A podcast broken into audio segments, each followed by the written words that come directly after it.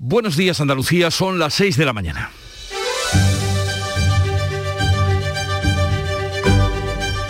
Despierta tu mente, descubre la realidad. En Canal Sur Radio, La mañana de Andalucía con Jesús Vigorra.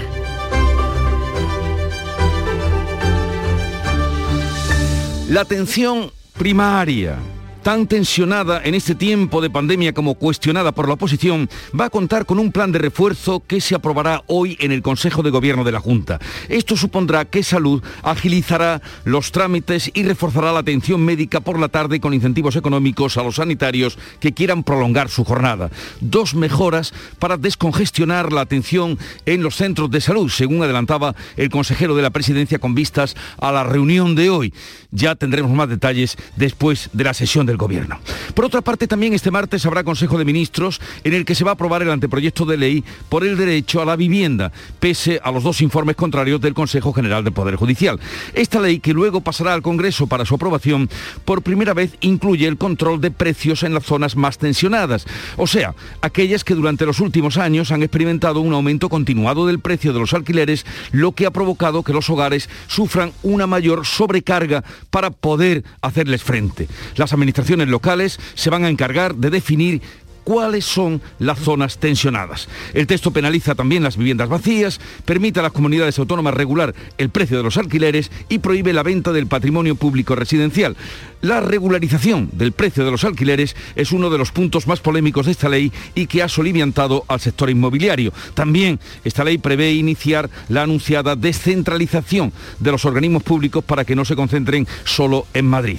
Y en cuanto al parte médico diario sobre la evolución de la pandemia, la sexta ola sigue a la baja con menos contagios y eso sí, 16 fallecidos en 48 horas en Andalucía. La misma línea que siguen los contagios en España, a la baja, porque bajan todos los indicadores, pero hay que lamentar 259 muertes más. Los expertos ven cerca ya el fin de la sexta ola, pero advierten, eso sí, de que por mucho tiempo habrá que seguir conviviendo con el virus.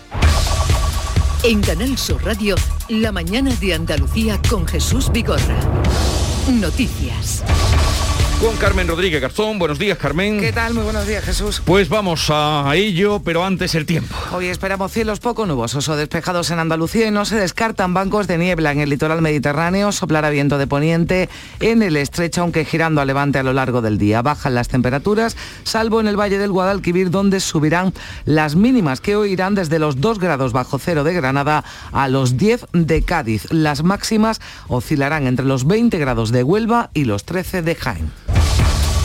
El Consejo de Gobierno de la Junta va a aprobar hoy un plan de refuerzo de la atención primaria. Aunque será este martes cuando conozcamos todos los detalles, ya este lunes el consejero de la Presidencia y portavoz del Gobierno andaluz, Elías Bendodo, adelantaba que el denominado plan de respuesta de la incidencia COVID en atención primaria se va a centrar en reducir la burocracia en los centros de salud y también reforzar la atención médica por las tardes. Bendodo reconoce que la atención primaria está tensionada en Andalucía, pero no más que en otras zonas de España debido a las esta ola de la pandemia. Entiende además que las largas colas que se han visto en algunos centros de salud pueden transmitir una imagen irreal de la situación. Y por tanto ya no se verán colas en la puerta de los centros de salud. Estarán dentro como hasta ahora hemos visto antes del COVID, que, que eso ha supuesto una imagen no real, que suponía que parecía que el centro de salud había una cola y que dentro estaba lleno. Dentro no había nadie, insisto, por las normas COVID. Ya también el pasado viernes el consejero de salud avanzó que se implantaría en la jornada deslizantes, es decir, ofrecer a los médicos alargar su turno hasta la tarde a cambio de un incentivo económico por esas horas extra. UGT y comisiones obreras han demandado una mejora de las condiciones laborales de los sanitarios y también el refuerzo del sistema. Pues precisamente con los sindicatos y con la patronal se reunía la pasada tarde durante tres horas el presidente de la Junta. Han acordado crear una mesa de trabajo conjunta para el seguimiento de los fondos europeos. Una decisión que han celebrado los agentes sociales que venían reclamando, además desde diciembre, el presidente de la patronal, Javier González de Lara, considera necesario establecer una estrategia global. Saberlo gestionar es llegar hasta la última milla llegar hasta la última empresa, hasta la última pyme. Y para eso, para eso creo que la actitud del presidente ha quedado muy clara. Hay una voluntad de constituir una mesa de trabajo eh, tripartita, agente económico social y gobierno andaluz, para poder avanzar en esa línea. El gobierno andaluz ha defendido que todas las partes pueden aportar para lograr un modelo ágil de gestión de los fondos a pesar de que teme que va a llegar desde el Ejecutivo, que van a llegar desde el Ejecutivo Central esos fondos con poco margen de maniobra. La patronal y los sindicatos coinciden en rechazar que la gestión del gobierno central en estos fondos se lleve ante la justicia porque dicen ralentizaría las inversiones. Desde el gobierno se escudan en que una carta enviada por la presidenta de la Comisión Europea destaca el cumplimiento satisfactorio por parte de España de los primeros hitos del plan de recuperación. El ministro Félix Bolaño pide al PP, al principal partido de la oposición, más patriotismo basta ya de boicotear los fondos y basta ya de obstruir cualquier reforma que mejore las condiciones de vida en nuestro país. Tienen que tener una, actitud más patriota la Comisión Europea ha aclarado que la carta enviada a Sánchez forma parte del procedimiento formal y que no está vinculada a la polémica abierta en España sobre la distribución de los fondos. Y en cuanto a la evolución de la pandemia, los últimos datos empiezan a reflejar que la sexta ola está remitiendo. Según las cifras actualizadas este lunes por la Consejería de Salud, la tasa de incidencia ha bajado 60 puntos en Andalucía desde el sábado. Está en 1.041 casos por cada 100.000 habitantes. Además, se han notificado 5.100 contagios, 16 fallecidos en 48 horas. En el conjunto de España esa incidencia acumulada desciende casi 200 puntos y quedan 2.879 casos por 100.000 habitantes. El epidemiólogo y pediatra Quique Bassat cree, lo decía anoche en el Mirador de Andalucía de Canal Sur Radio, que con Omicron llegará el fin de la pandemia tal y como la conocemos. Ser una variante mucho más leve, probablemente aprenderemos a convivir con ella sin que tengamos que ponernos las limitaciones que hemos tenido que sufrir en, en los dos últimos años. Para mí el final de la sexta ola será cuando se descongestione el sistema sanitario y no estemos tan pendientes de saber lo que está pasando en los hospitales. El Congreso va a convalidar hoy el uso obligatorio de las mascarillas en exteriores aprobados en víspera de Navidad. Expira hoy el plazo de 30 días hábiles para que las Cortes ratifiquen ese decreto ley que obliga a su uso en espacios abiertos. Mientras en Dinamarca hoy 1 de febrero es el día de la liberación de la pandemia. Ni mascarillas, ni pasaportes COVID, ni restricciones de ningún tipo, pese al, que, al que el país tiene una incidencia muy alta de 10.000 casos por cada 100.000 habitantes, pero con más del 80% de la población vacunada creen haber llegado a la inmunidad de grupo. Vodafone abre en Málaga su centro europeo de investigación. Se van a invertir más de 200 millones en los próximos cinco años y se contratará a 600 profesionales de alta cualificación. Son algunos de los detalles que se ofrecieron en la presentación este lunes de este centro y más de Masí, en el que el presidente de la Junta ha destacado la capacidad de Málaga y de toda Andalucía para ser sede de proyectos tan ambiciosos. Queremos conseguir en Málaga un hub tecnológico de primer nivel que unido a otros proyectos de envergadura que ya está captando Málaga, va a contribuir de forma, yo diría, estimable a que Andalucía sea un imán para proyectos que son muy ambicioso. También en la apertura de ese centro, la vicepresidenta Nadia Calviño que ha vaticinado que la instalación va a ser una palanca de crecimiento económico no solo para Andalucía, también para España y Europa. Y también en Málaga este lunes, el presidente del gobierno, Pedro Sánchez, visitaba el Parque de la Sierra de las Nieves, donde se ha comprometido a luchar contra la despoblación de las zonas rurales a través de mecanismos como el turismo sostenible.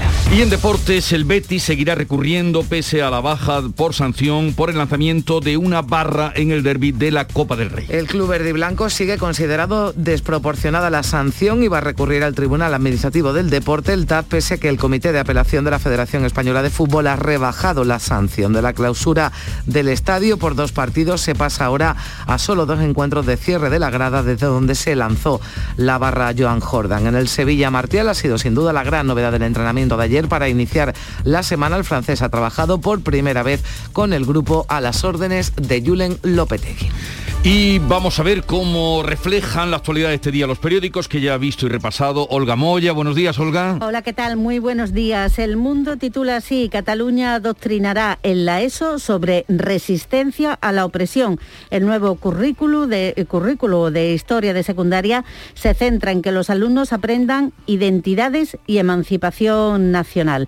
Además, en lengua deben adquirir pertenencia lingüística al catalán. La foto de portada es para Boris Johnson dice de la disculpa de Johnson al exceso de alcohol en Downing Street. Es eh, las dificultades que está teniendo el primer ministro británico una vez que se ha presentado ya ese informe y que no deja nada bien a, a su gobierno. El país, la Fiscalía del Estado entra en la investigación del abuso sexual en la Iglesia. Dolores Delgado da 10 días para reunir todas las querellas tramitadas y también lleva este otro titular. La alternativa al gas ruso pasa por España. Bruselas se prepara para un suministro a través de los puertos. En la prensa de Andalucía destacamos la portada del Málaga hoy. Vodafone arranca en Málaga su proyecto europeo de 225 millones. La multinacional eligió la capital entre otras ocho posibles aspirantes. La foto de portada es para Pedro Sánchez haciendo senderismo por la Sierra de las Nieves. Ha dicho que la protección del entorno es compatible con su desarrollo económico. Y un fondo suizo compra el hotel Los Monteros de Marbella.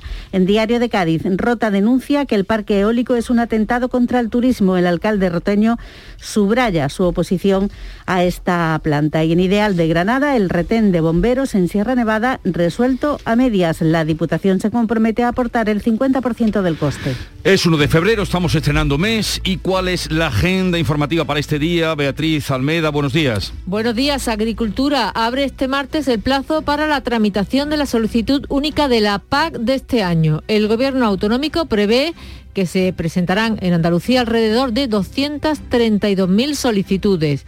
La huelga del sector de la limpieza de Córdoba alcanza su cuadragésimo segundo día, centrada en los centros sanitarios y sin que haya visos de acuerdo a la demanda sindical de alcanzar el salario mínimo interprofesional.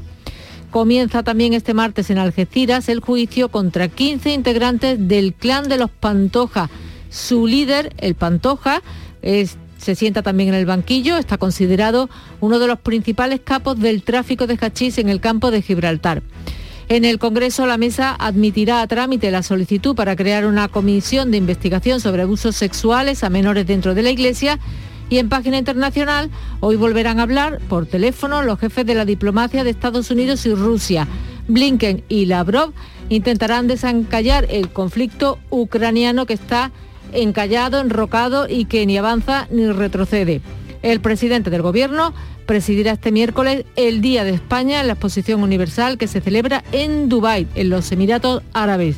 No está previsto que Sánchez mantenga contacto con el rey emérito pero sí que los mantendrá con Garamendi, parece que allí se van a ver con el eh, presidente de la patronal española.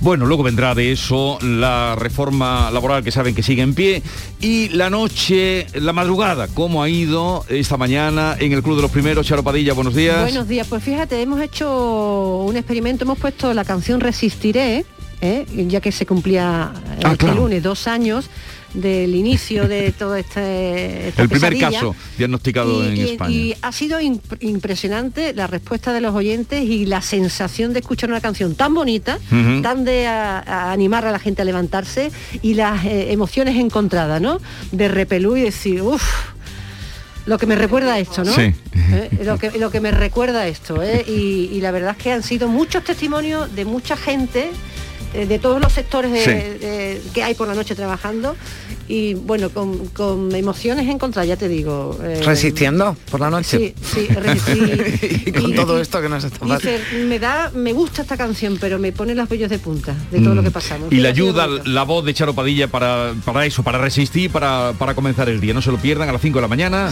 ¿Cuántas veces la hemos cantado? Bueno, por favor, es que yo lo tenía, la tenía atravesada. Me, hemos puesto un montón de versiones que la hay. Y las hay preciosas, hay algunas muy que, yo te quiero decirte que si tú a las 5 no estás despierto y, eh. te, escuchan a partir de las 6, porque yo entiendo que todo el mundo no se levanta temprano, que está la app de Canal Sur Radio, ya está.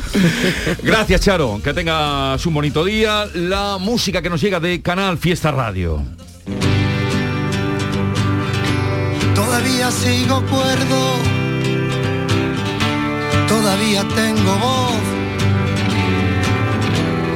Todavía siento dentro que me sobran descontentos y me falta corazón. Así suena Arco todavía, la canción que nos llega desde Canal Fiesta Radio y sobre la que les anunciamos que en la mañana de hoy vamos a tener con nosotros, han oído ustedes ese eh, incentivo, eh, esa noticia que llega desde Málaga, la inauguración del Centro de Investigación y Desarrollo que abre Vodafone en Málaga, un proyecto potente que va a invertir 225 millones mm, de euros. Vamos a hablar con Rafael Alcaida a partir de las 8, director de Vodafone Andalucía.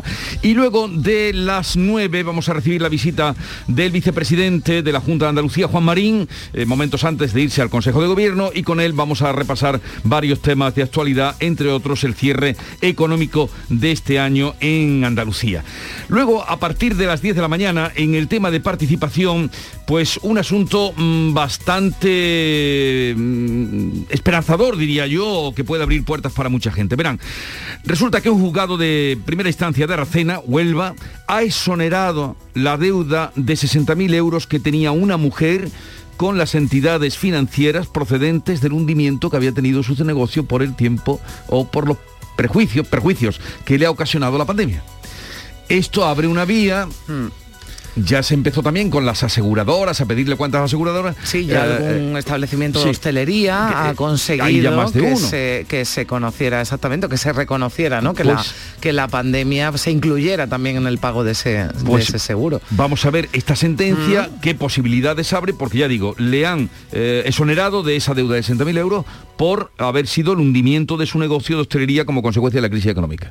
Así es que veremos qué pasa. Pues sí, cuántos negocios además no se han visto Sí. Afectados, cuántos han tenido, o algunos no que no han podido sobrevivir, así que seguro que es interesante lo Sí. que no, lo Eh, que nos cuentan. ho- Hoy martes, tiempo para la cultura con Carmen Camacho y con Alfredo Valenzuela y después de las 11 llega la hora de los guiris, que tantos seguidores tiene, nuestra isla de Guirilandia y la cerraremos con la tremendita, que es esa flamenca rockera que se acompaña de su bajo flamenco allá donde va. Por cierto, dentro de unos días va para Dubái también. como, como Rocío Márquez, como... Como Podríamos ir nosotros, ¿no? Sí. Mira, Víctor Manuel de la Portilla, Como- Víctor Manuel de la Portilla, que es un fan absoluto de las de las exposiciones. expo, pues no sé, eh, todo es cuestión de plantearlo. Eh, Además es. esta es. universal, de la que le gusta, eh, de la universal, de las buenas. A ver qué día es el de Andalucía, ¿no? Eh, Mañana es el día de España, para ver cuándo es el día de Andalucía, entonces tenemos la ocasión perfecta.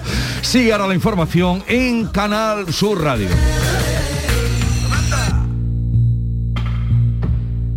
La mañana de Andalucía. Si te preocupa no tener un plan para el viernes 4 de febrero, que es normal, por favor deja de preocuparte. Escucha, viernes 4 de febrero, bote especial de 130 millones de euros de euromillones. No creo que exista un plan mejor, la verdad. Que no, no te empeñes. Son 130 millones de euros y encima un viernes. Así que deja de pensar. Euromillones, dueños del tiempo. Loterías te recuerda que juegues con responsabilidad y solo si eres mayor de edad. Buenos días. Hoy es 23 de diciembre, Día del Pequeño Comercio. Si tienes que hacer un regalo, aprovecha. Buenos días. Hoy es 4 de enero, Día del Pequeño Comercio. ¿Has probado a comprar por WhatsApp? Buenos días. Hoy es 9 de febrero, Día del Pequeño Comercio. Acércate a tu tienda y déjate asesorar por auténticos profesionales. Hagamos que todos los días sean el día del pequeño comercio. Haz tu compra hoy mismo en persona o en su tienda online. Junta de Andalucía. En Canal Sur Radio, por tu salud, responde siempre a tus dudas.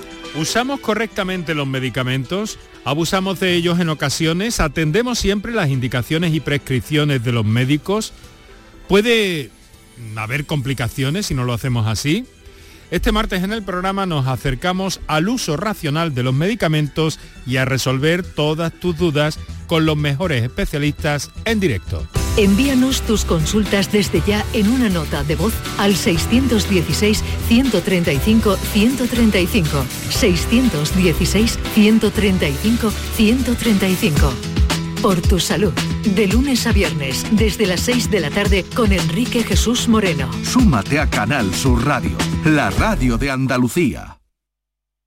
La mañana de Andalucía con Carmen Rodríguez Garzón. Canal Sur Radio. Son las 6 y 19 minutos. El gobierno andaluz y los agentes sociales van a conformar una mesa de trabajo conjunta para el seguimiento de los fondos europeos. Así lo han acordado en la reunión de casi tres horas que el presidente de la Junta mantenía con el presidente de la patronal y con las secretarias generales de UGT y Comisiones Obreras en Andalucía. Todos han celebrado esa decisión que venía reclamando, que venían reclamando, así lo recordaba Carmen Castilla desde el pasado mes de diciembre. Vamos a empezar con un grupo de trabajo con ese instrumento, a ponerlo en marcha para poder eh, impulsar, poner y arrimar el hombro para que ese dinero se quede en nuestra tierra y redunda en el bien de las empresas, de los trabajadores y de la ciudadanía en su conjunto. El portavoz del Gobierno andaluz ha defendido que todas las partes pueden aportar para lograr un modelo ágil de gestión de los fondos, a pesar de que Elías Bendodo teme que van a llegar desde el Gobierno central con poco margen de maniobra que todos podemos aportar nuestra experiencia, nuestro granito de arena, nuestra opinión y por tanto eh, que nos permita de alguna manera dar una visión más amplia a la gestión de los fondos europeos que yo creo que será necesaria. También se hablaba en la reunión de la situación de la sanidad. Los sindicatos han demandado una mejora de las condiciones laborales de los sanitarios, también un refuerzo del sistema y han lamentado no conocer el plan de choque que aprueba hoy el Consejo de Gobierno, un plan sobre el que el consejero de la presidencia ya ha avanzado que va a eliminar trámites burocráticos en los centros de salud, que va a reforzar la atención médica por la tarde en los eh, centros, en los ambulatorios. Ya lo avanzaba también el consejero de salud Jesús Aguirre en el Parlamento andaluz el pasado viernes y hoy será Aguirre el que dé todos los detalles de ese plan. Antes del encuentro con los agentes sociales, el presidente de la Junta, Juanma Moreno, inauguraba en Málaga, junto a la vicepresidenta de Asuntos Económicos, el Centro Europeo de I de de Vodafone. El gigante de las eh, comunicaciones, de las telecomunicaciones, que ha anunciado una inversión de 225 millones de euros en los próximos cinco años y la contratación de más de 600 profesionales de alta cualificación. Patricia Farandieta, ¿qué tal? Buenos días. Buenos días. La apertura de este centro europeo de I de Masí de Vodafone en Málaga refleja la apuesta de la compañía con el mercado español y con Málaga, tal y como ha subrayado Colman Digan, el consejero delegado de Vodafone España. El centro desarrollará desde Málaga nuevas soluciones tecnológicas para empresas y organizaciones de todo el mundo. En ese acto de inauguración del Centro Europeo de Investigación de Vodafone, la vicepresidenta Nadia Calviño ha destacado la oportunidad que supone para Andalucía el plan de recuperación y la llegada de los fondos europeos. Siempre que las cosas se hagan bien, apuntaba la ministra, que ha instado a Juanma Moreno a separarse, dice, del boicot constante del PP a los fondos europeos, porque es el momento, decía, de remar todos en la misma dirección y aprovechar esta oportunidad. Es la comunidad autónoma que más puede aprovechar el plan de recuperación y los fondos europeos. Si hacemos las cosas bien y por eso es muy importante tener esta relación directa con las empresas, con el ecosistema innovador de esta gran comunidad autónoma para que nos aseguremos de desplegar bien las inversiones y de que tengan el máximo impacto en términos de crecimiento económico, en términos de creación de empleo, de innovación y de futuro. Todavía continúa la polémica entre el Gobierno y el PP a cuenta de la gestión de esos fondos europeos. El líder de los populares cuestiona ahora el reparto a ayuntamientos y comunidades socialistas, mientras que desde el Ejecutivo se agarran a una carta, esa carta enviada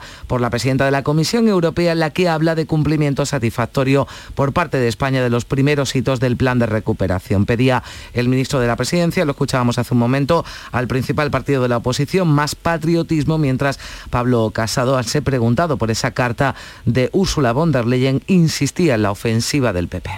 Por lo que vemos, eh, el gobierno sigue utilizándolos a dedo para favorecer a ayuntamientos y a comunidades autónomas del Partido Socialista y sus socios.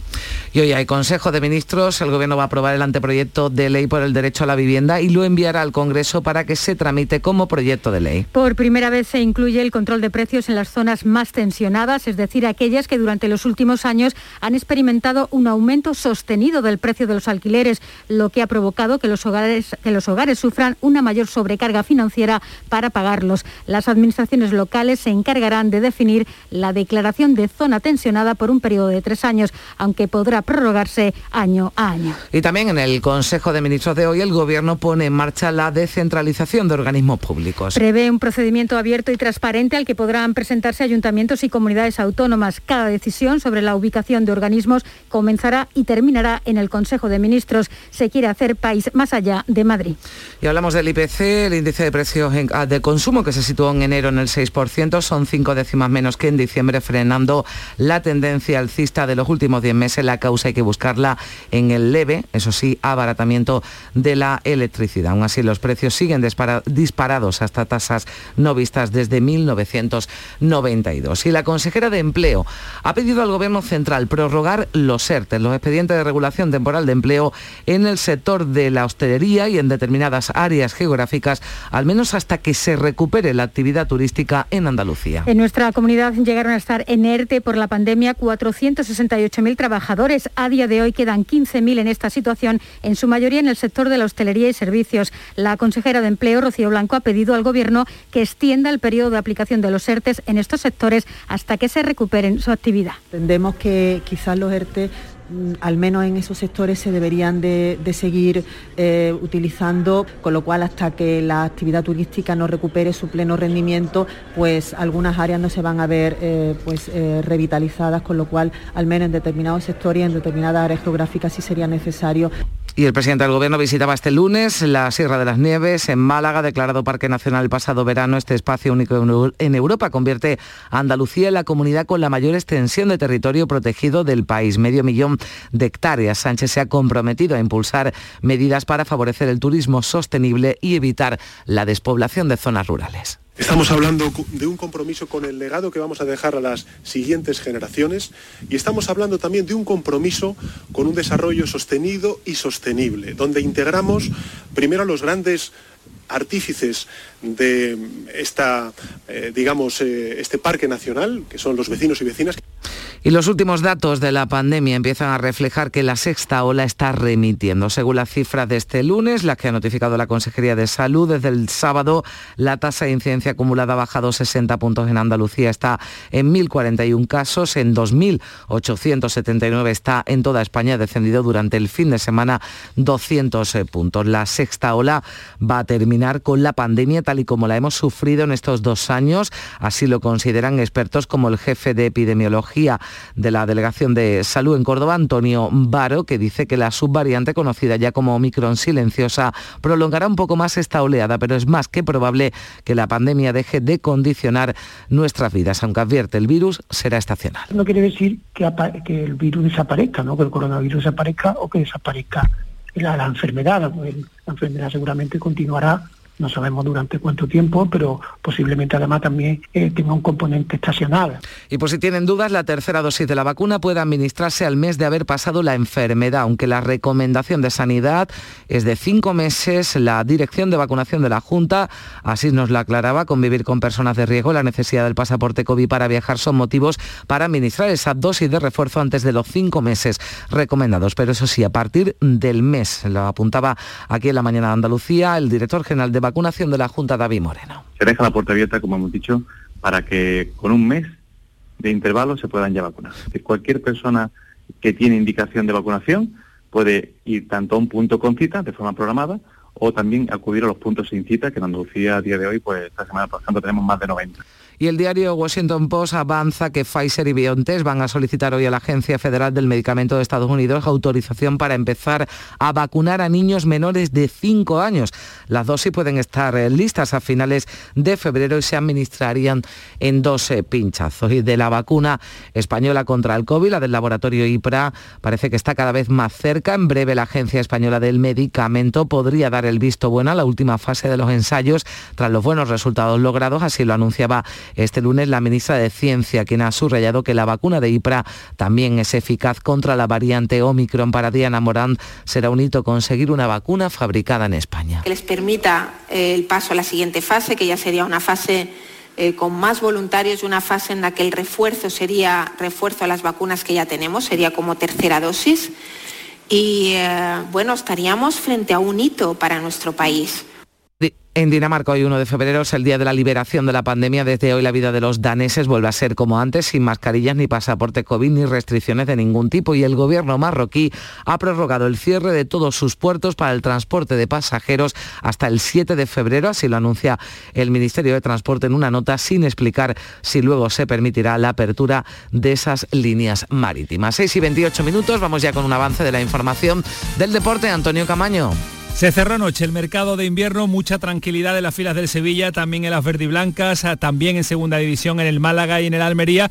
Más intensidad se vivió con el Cádiz y con el Granada. El Cádiz confirmó la incorporación a última hora sobre la bocina a las 12 de la noche de Lucas Pérez. Llega traspasado desde el Elche, hombre goleador, pero hombre siempre polémico. Es la última incorporación, el quinto fichaje en este mercado de invierno del conjunto de Sergio González. Y en el Granada también se cerró los dos fichajes esperados de Matías Arezo y Mirto Uzuni. Son dos jugadores que llegan al Granada como apuesta futura, pero que tienen que empezar a rendir desde ya. Así que cerrado el mercado de invierno, el Sevilla con Antonio Martial ya en su fila prepara el partido ante Osasuna y el Betis no acepta la resolución de apelación y va a seguir recurriendo al TAT y va a solicitar la cautelar. Se ha pasado del cierre total del Estadio Benito Villamarín a solo el cierre parcial de la grada desde donde se lanzó el palo que impactó en Jordán.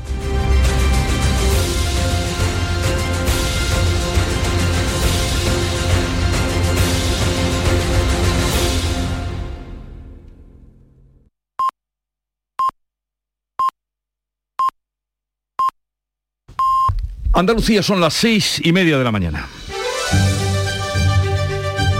La mañana de Andalucía con Jesús Vigorra.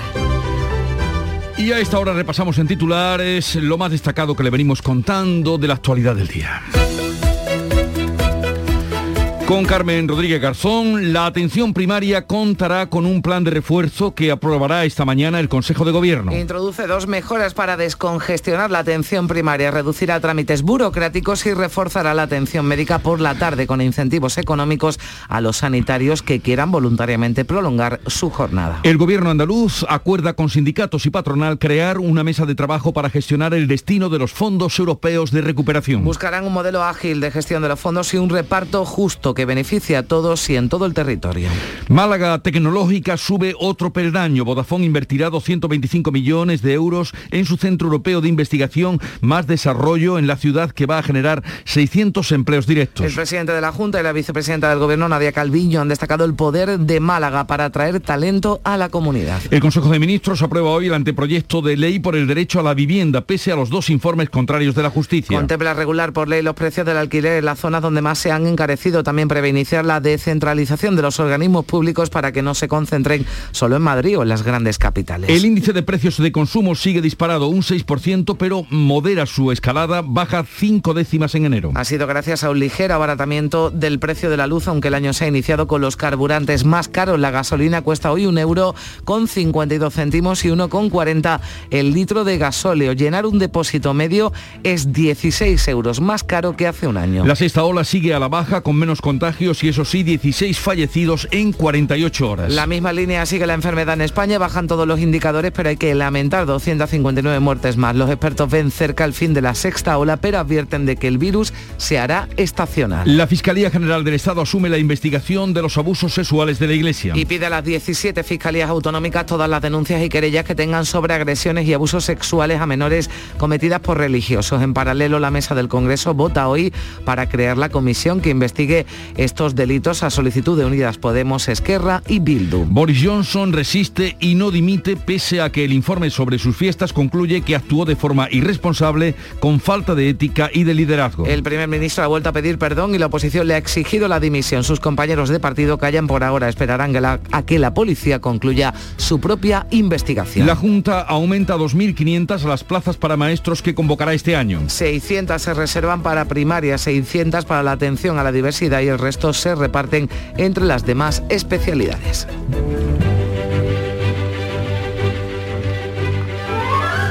Hoy el santoral nos lleva a Granada.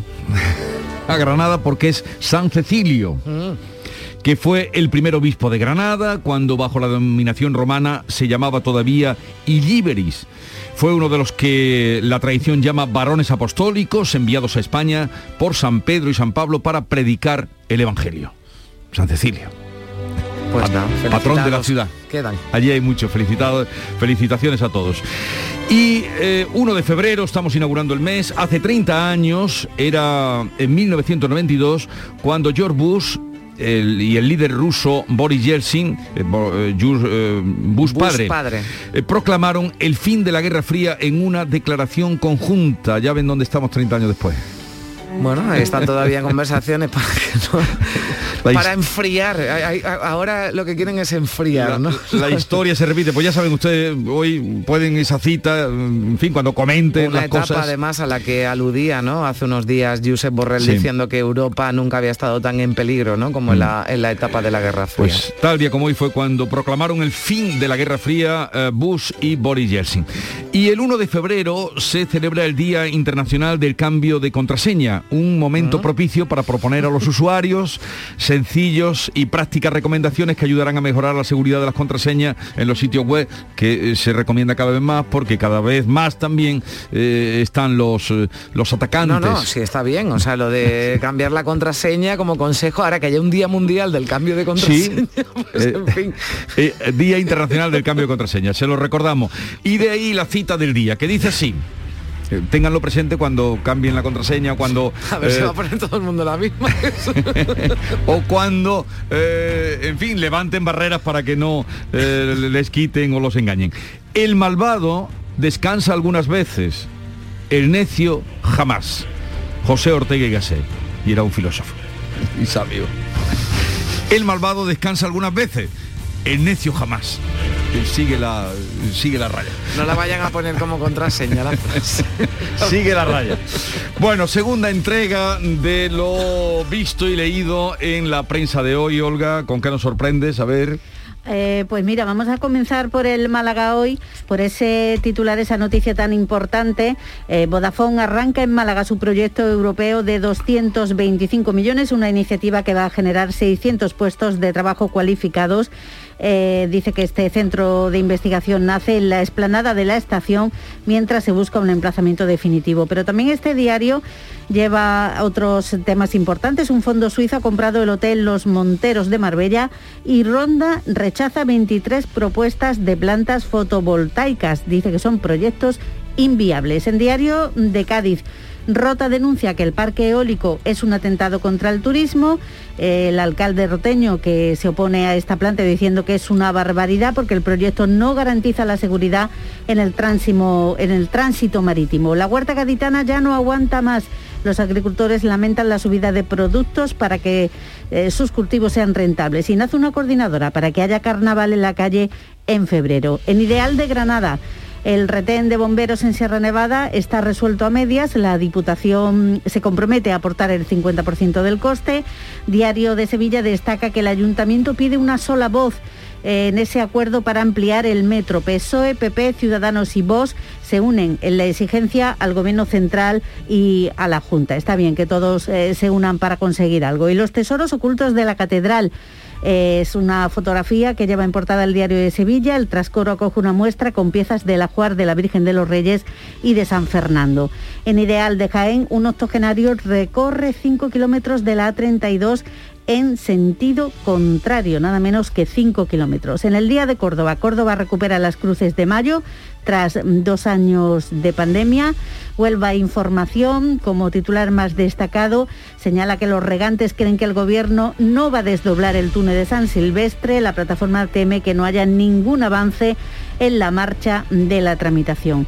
Ideal de Almería, la sequía pone en situación crítica al cereal, el almendro y la ganadería. Y ya en la prensa nacional, eh, fotos em, de portada que eligen el país y el mundo para Boris eh, Yeltsin, oh, para Boris Yeltsin, para Boris Jo- Ya estábamos Johnson. con el Boris.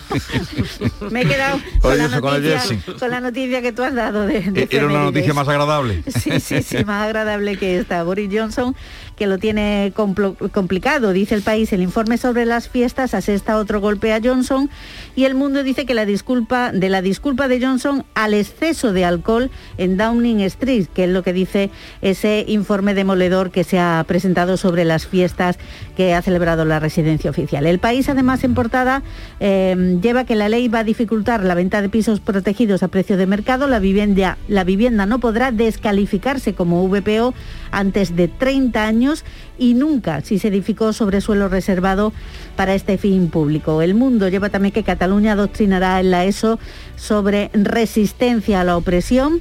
En secundaria pues estudiarán eh, los alumnos, aprenderán identidades y emancipación nacional. Y en ABC, eh, el asunto de la crisis de Ucrania de nuevo en portada, Kiev no espera la diplomacia y envía misiles a la frontera y el gobierno olvida 11 leyes urgentes que pactó con sus socios. Pues llegamos así a las 6.39 minutos de la mañana, sigue la información en Canal Sur Radio.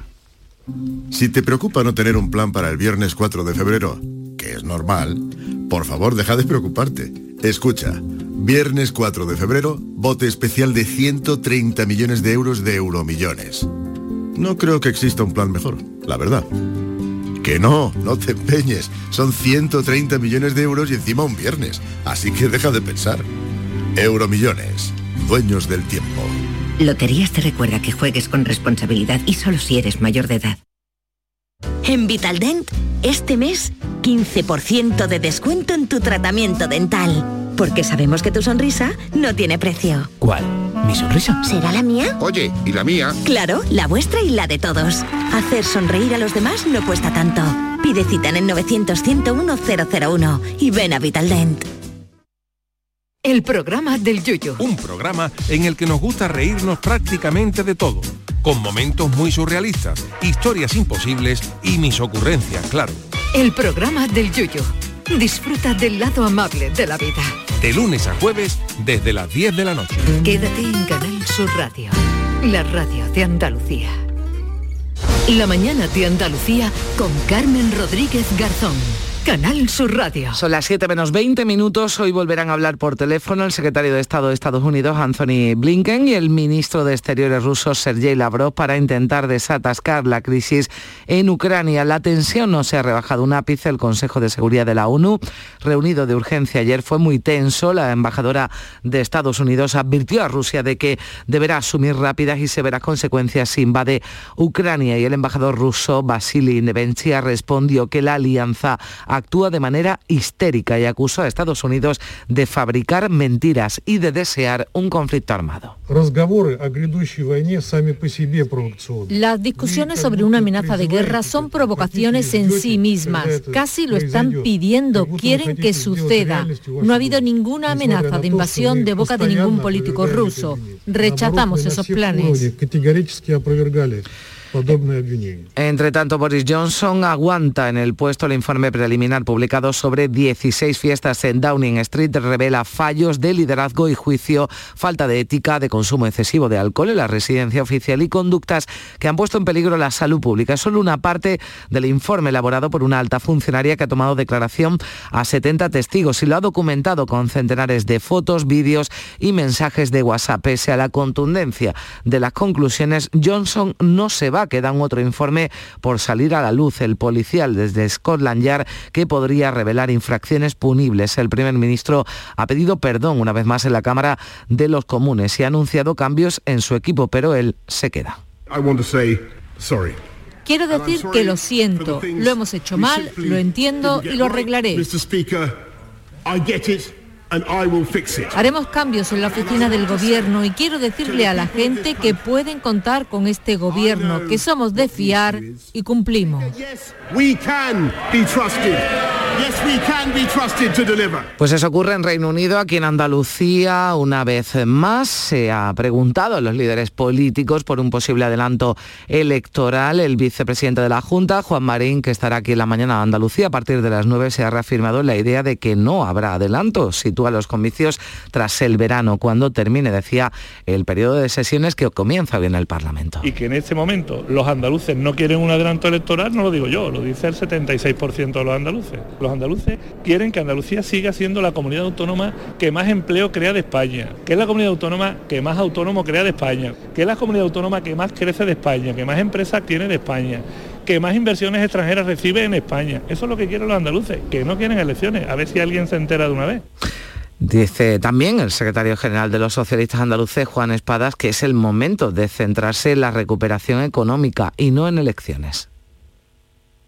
Proyectos, eh, inversiones, eh, decisiones y no permanentemente andar eh, echando, digamos, cábalas sobre si una fecha o la otra le interesará más o menos, en este caso al Partido Popular o al presidente de la Junta. ¿no? Yo creo que es un error entrar en este tipo de cosas porque al final lo que generan a los ciudadanos es una sensación de inestabilidad. ¿no? Y las conclusiones de la Comisión de Investigación del Parlamento sobre la FAFE apuntan a los expresidentes socialistas Manuel Chávez y José Antonio Griñán como máximos responsables.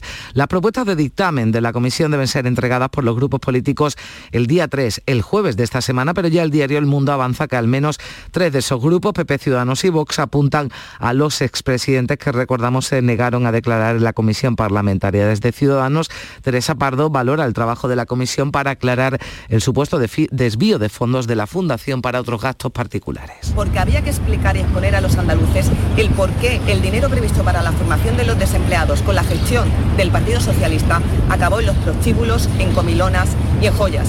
Después de años de trabajo, de comparecencias sucesivas, este informe ya está redactado. El diputado de Vox, Benito Morillo, considera que se ha destapado toda una trama ideada por el PSOE. El Partido Socialista durante 40 años ha saqueado Andalucía, ha enchufado a su amiguete, o llevabas el carnet del PSOE eh, entre los dientes o no tenía una opción clara en la administración de la Junta de Andalucía. Y para el portavoz de Unidas Podemos, Tony Valero, ahora es la justicia la que debe depurar responsabilidades. El ámbito judicial es el que tiene que determinar las responsabilidades y que se lleven hasta las últimas consecuencias en el ámbito judicial, porque evidentemente la comisión ya cada grupo ya expresó desde hace meses sus pareceres. Y la Fiscalía General del Estado asume la investigación de los abusos sexuales de la Iglesia. Ha pedido a las 17 fiscalías autonómicas que le envíen en un plazo de 10 días todas las denuncias y querellas en tramitación sobre agresiones y abusos a menores cometidas por religiosos. Anuncia que llega en la víspera de la votación en la mesa del Congreso para crear una comisión que investigue estos delitos a solicitud de Unidas Podemos, Esquerra y Bildu. Los servicios jurídicos del Congreso la han autorizado y se prevé que cuente con el respaldo del peso. El portavoz de la formación morada en el Congreso Jaume Asens pide el apoyo de todos. Queremos pedirle al resto de formaciones eh, políticas y muy especialmente el Partido Socialista que den apoyo a esta iniciativa, que se pongan del lado de las víctimas y del Papa. El Partido Popular exigirá que la Comisión de Investigación del Congreso sobre esos abusos a menores en la Iglesia se extienda a todas las instituciones. El líder del PP, Pablo Casado, hacía este anuncio acerca de esa comisión que, como decimos, han pedido Podemos, es que Bildu. Yo creo que, tenemos que ver las iniciativas, qué competencia tiene el Parlamento para cada caso. Y si hay alguna iniciativa al respecto, nosotros exigiremos que se amplíe a todos los casos que haya podido haber, sea la institución que sea. Y la Junta va a convocar 2.500 plazas para la oposición, para las oposiciones al cuerpo de maestros que se van a celebrar en junio de este año. Así se ha decidido tras la reunión de más de tres horas de la sectorial de educación, reunión de la que UGT se ha levantado. Esta convocatoria va a estar integrada por los 1.100 puestos de la oferta de empleo público de 2021 correspondientes al 100% de la tasa de reposición y el resto 1.400 son de la oferta de empleo público de este año. La viceconsejera de Educación, María del Carmen Castillo, considera este número de plazas razonable. El número de plazas que nosotros teníamos de reposición y que ya habíamos puesto en oferta de empleo público era de 1.100 y por lo tanto ese era el mínimo. Nosotros hemos puesto encima de la mesa esta cantidad de plazas adicionales hasta 2.500 y con carácter general las organizaciones sindicales entiende que es exacta y razonable y cuatro nuevos proyectos de la inversión territorial integrada Haití de la provincia de Jaén se han firmado este lunes, más de 6 millones de euros de inversiones en la capital, en Porcuna, en Siles y Aldea Quemada para financiar proyectos de interés turístico y patrimonial, como destacaba el vicepresidente de la Junta, Juan Marín. Son proyectos de la provincia de Jaén que estaba olvidada, que no se había invertido un solo euro en la Haití de Jaén cuando yo llegué a presidir precisamente esta Haití en el año 2019. Y en Sevilla el Ayuntamiento ha acogido un pleno extraordinario sobre la financiación de la línea 3 del metro a iniciativa de Vox, PP y Ciudadanos. Los grupos de la oposición instan al alcalde a pedir fondos al Gobierno Central y a la Junta que licite las obras cuanto antes. Es un debate que se produce en vísperas de la reunión. Mañana miércoles entre Gobierno, Junta y Ayuntamiento, el alcalde Antonio Muñoz asegura que el acuerdo está más cerca que nunca. Llevo 28 días como alcalde Y el tema que más me ha ocupado durante este tiempo ha sido precisamente el metro. Los sevillanos y las sevillanas tienen que tener claro que le pediré a la Junta de Andalucía y al Gobierno Central, con independencia del color del partido que gobiernen en ambas administraciones, el metro por ser de interés general. Que quede claro, no lo ponga ustedes más en duda. Y alarma en el sector vitivinícola después de que el Parlamento Europeo haya anunciado que estudia incluir en el etiquetado de las botellas de vino un aviso sanitario semejante al de las cajetillas de tabaco, una medida que se extendería a todas las bebidas alcohólicas. La denominación de origen Montilla Moriles en Córdoba dice que hay estudios que avalan que el consumo moderado de vino es incluso beneficioso para la salud, por lo que no puede compararse con otras bebidas. Y recuerda el secretario de ese Consejo Regulador de Montilla Moriles, Enrique Garrido, que el futuro del campo en muchas zonas de Andalucía depende de este sector, del sector del vino tener visión de futuro en este sentido y saber que muchos agricultores, muchos productores, pequeños y medianos productores, dependen, su economía depende del sector del vino. Y eso no lo puede obviar el, el Ministerio, ¿no?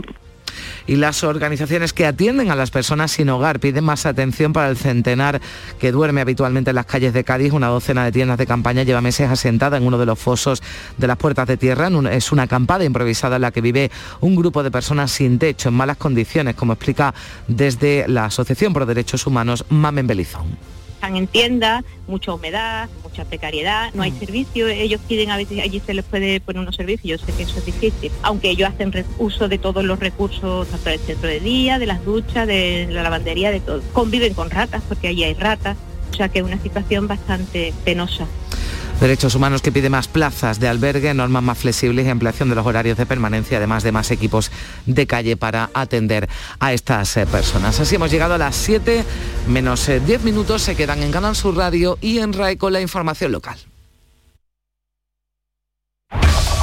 En la mañana de Andalucía de Canal Sur Radio, las noticias de Sevilla.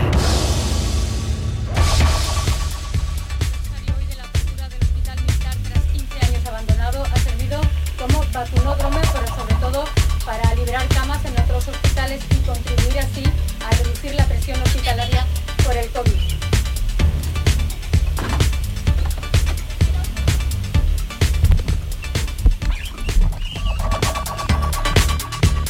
Saludos, muy buenos días. Primer aniversario hoy de la apertura del Hospital Militar tras 15 años abandonado. Ha servido como vacunódromo, pero sobre todo para liberar camas en otros hospitales y contribuir así a reducir la presión hospitalaria por el COVID. Hoy tenemos el cielo despejado, viento del noroeste, suben las temperaturas en el Valle del Guadalquivir. La máxima prevista para esta jornada es de 17 grados en Morón, 18 en Écija, 19 en Sevilla Capital y 20 en Lebrija. Hasta ahora el termómetro marca 8 grados en Sevilla y se circula con normalidad por las carreteras de nuestra provincia.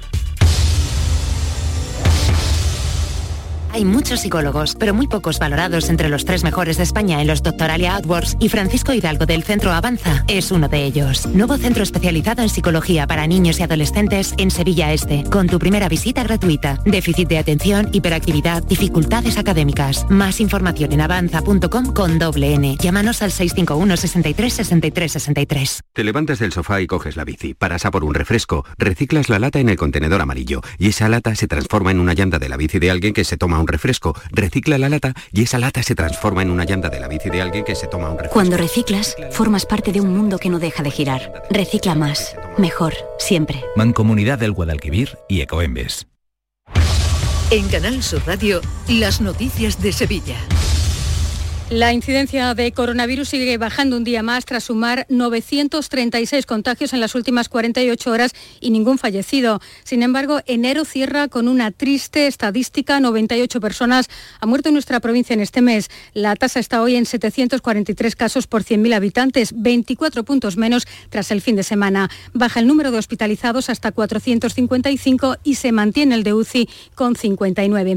Salud habilita esta semana siete puntos de vacunación masiva sin cita en nuestra provincia, que se suman a la treintena de centros de salud que también están vacunando. Hoy el hipódromo de Dos Hermanas, en el Polideportivo Pepe Alvarea de Utrera y en el Polideportivo de la Alameda de Morón, en la capital por las tardes, en el Centro de Formación Guadalquivir del barrio de la Candelaria. Hasta el momento, cerca de 800.000 personas tienen ya puesta la tercera dosis, aunque hoy en Canal Sur Radio el director del plan de vacunación, David Moreno, ha reconocido que muchas personas han decidido retrasar la tercera dosis ante la levedad de los síntomas de la variante Omicron la tercera dosis, dosis de recuerdo. Hay gente que le está costando un poco más decidirse. Ahora mismo pues, está viendo que hay menos presión, hay menos ingresos hospitalarios, hay menos casos graves por el COVID y probablemente esa necesidad de vacunarse pues es algo menor. Pero aún así ya se están vacunando mucho. Que hay muchas personas que sí que han querido ponerse esa dosis.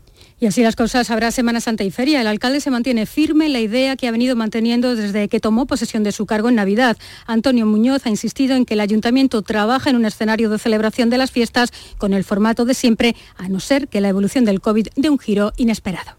Si hay algún imprevisto, que esperemos que no, pues indudablemente eso cambiará y dinamitará por los aires cualquier escenario. Pero con la información que tenemos ahora mismo, habrá, habrá feria y habrá Semana Santa. Y el Hospital Militar cumple hoy su primer aniversario tras más de 15 años cerrado y abandonado. Se inauguró como hospital de emergencias COVID de forma parcial en el pico más elevado de la tercera ola de la pandemia. La segunda fase de las obras de rehabilitación ha avanzado en ritmo y cumpliendo todos los plazos previstos, por lo que se podrían abrir tres nuevas plantas con 130 camas. Las noticias que más te interesan las tienes siempre en Canal Sur Mediodía Sevilla.